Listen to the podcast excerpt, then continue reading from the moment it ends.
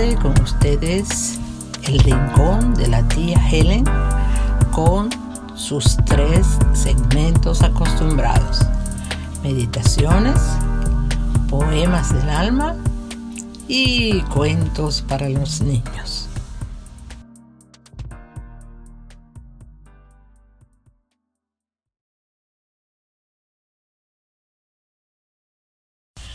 La meditación para hoy se llama lucha espiritual. Está basado en Juan capítulo 10, versículo 10. Y dice de la siguiente manera. El ladrón no viene sino para hurtar y matar y destruir.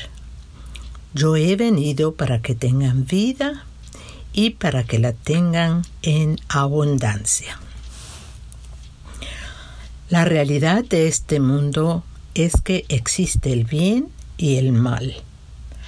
Las películas sobre la guerra de las galaxias no fueron tan originales, pues la trama son hechos que se desarrollan espiritualmente en todos los tiempos. Hay un reino de luz y un reino de oscuridad, como se menciona en la Biblia.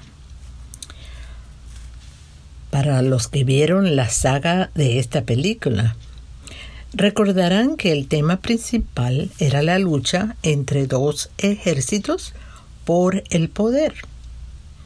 Pero, ¿no es esto lo que sucede actualmente?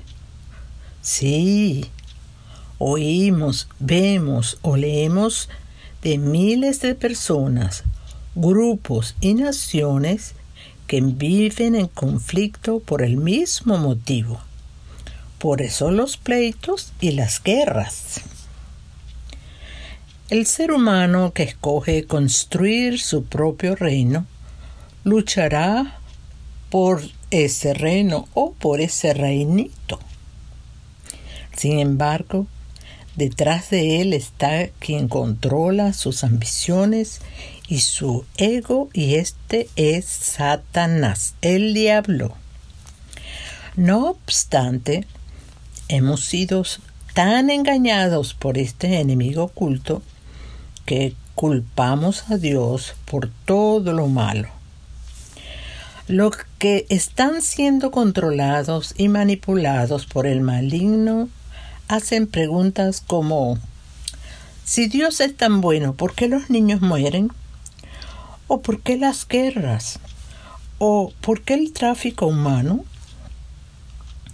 La Biblia dice que Dios nos dio libre albedrío, o sea, que los seres humanos tenemos la capacidad de escoger. Podemos decidir entre el bien y el mal. Pero ¿por qué en la mayoría de los casos escogemos el mal?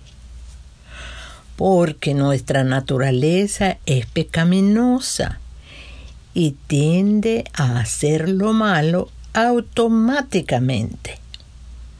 Nadie nos enseña a ser malos, nacimos así. Y la Biblia lo explica claramente en la carta de Pablo a los romanos. El punto es el siguiente, y es bueno enfatizarlo. Satanás es quien reina en el mundo de la oscuridad. Su propósito es hurtar, matar y destruir. El hombre decide hacer lo que Satanás quiere a menos que sinceramente desee ser trasladado al reino de la luz en donde Dios reina para que con su poder le ayude a hacer el bien. Y esto se logra al aceptar a Cristo como su Salvador personal. Ah, y no hay zonas grises, no hay reinos grises, oscuridad y luz. O sirves a Dios o sirves al Satanás. No vamos a dejar de luchar. Sin embargo, si podemos escoger en cuál ejército luchar, escojamos bien. Personalmente, yo decidí por el reino donde hay vida y vida en abundancia.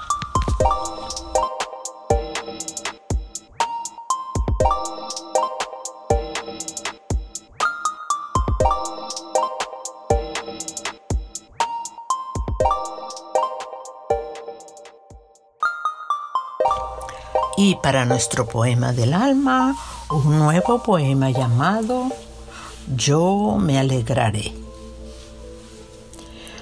Aunque en los caminos la higuera no crezca, ni la vid produzca las uvas que espera, y aunque el olivo su cosecha pierda, seguiré gozando de tu presencia.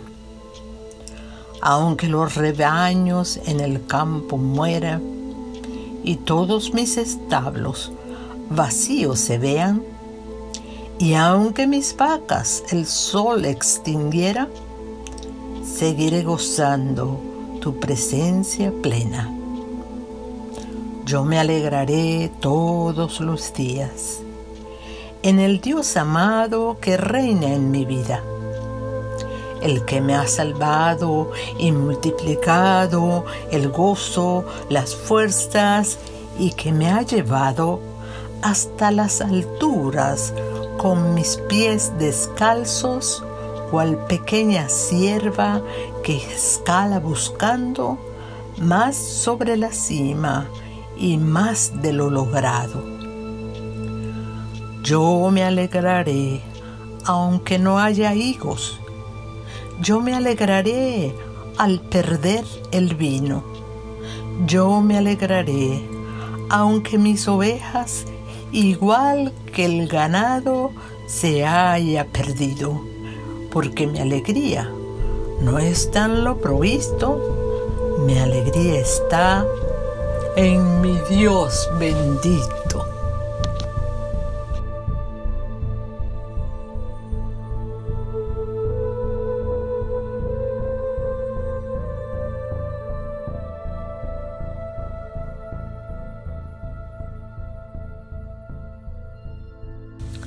Y para los niños de la casa, un nuevo cuento llamado Necesidad de compañía.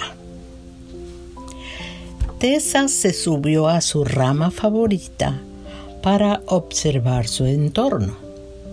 Árboles, frutas, hojas, pequeñas lagartijas que corrían de un lado a otro y dos ardillas discutiendo con chillidos tan fuertes que llamaban la atención de los transeúntes y de los otros animales.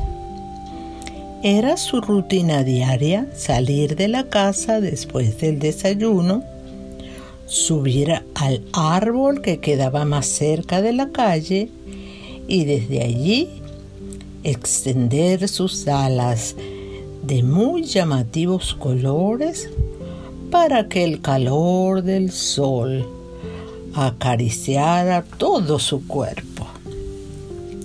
Sus dueños la habían rescatado de un lugar de cautiverio en donde la habían limitado de casi todos sus movimientos en una jaula tan estrecha que no le permitía hacer casi nada. Sus plumas se habían debilitado. Su apetito era mínimo y si no la hubieran rescatado, seguramente hubiera muerto.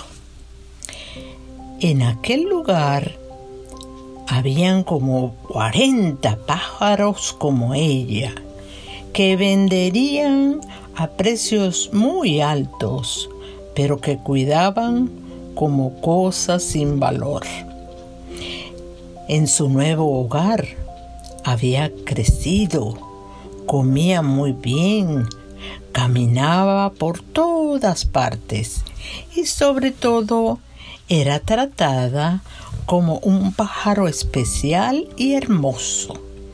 Tessa no sabía de años, no sabía de enfermedades, ella solo existía y alegraba la vida de otros, pues esto era suficiente para ella. Pero aquella mañana oyó un ruido semejante a su propia voz. Miró a todos lados buscando el lugar de donde provenía el sonido. Por encima de la cerca vio a la hija de sus dueños que traía una jaula en donde se encontraba encerrado un pájaro muy parecido a ella. Se mantuvo quieta en su lugar hasta que vio aparecer por la puerta de la cocina que daba hacia el patio otro espécimen igual que ella. Con una agilidad admirable, el pájaro desplegó sus alas y se posó en una rama frente a Tessa. En ese momento fue que se dio cuenta de que toda la familia celebraba la proeza del extraño que se acercó hasta su árbol sin ni siquiera pedir permiso. Tessa se quedó quieta solo mirando al pájaro que muy astutamente comenzó a hablarle.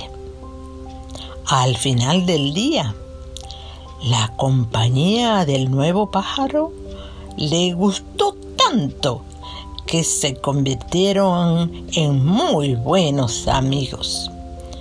Ella no sabía cuánto necesitaba a Víctor, quien vino a hacerle compañía desde aquel día. La enseñanza de este cuento es todos necesitamos buenos amigos. Muchas gracias por su atención. Espero que este programa sea de edificación y bendición para sus vidas. Por favor, compártalo. Y si tiene sugerencias o mensajes para mí, escríbame al rincón de la tía 705 arroba gmail.com. Gracias nuevamente y feliz semana.